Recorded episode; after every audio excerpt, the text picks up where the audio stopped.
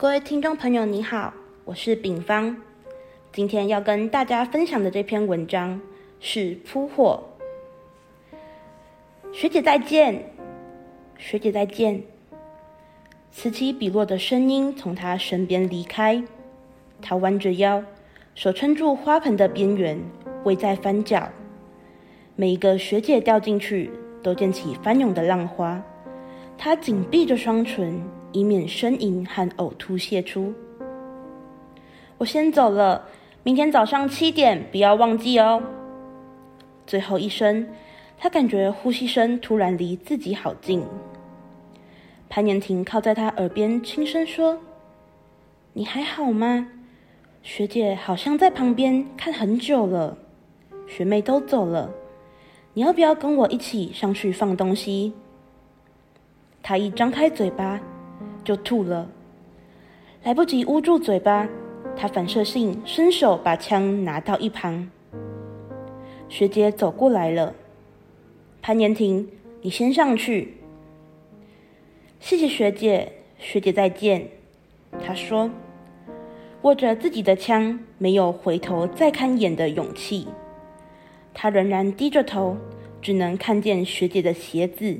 白色爱迪达鞋面上终于没有操场红土的痕迹。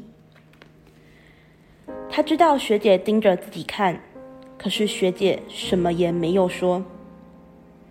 良久，或是只有片刻，总之他在心里计算，那段时间他死了三次。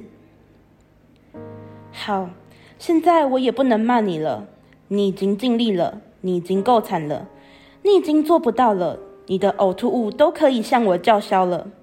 今年校庆一队就一起表演三秒呕吐好了，你的专长啊，分队长学姐。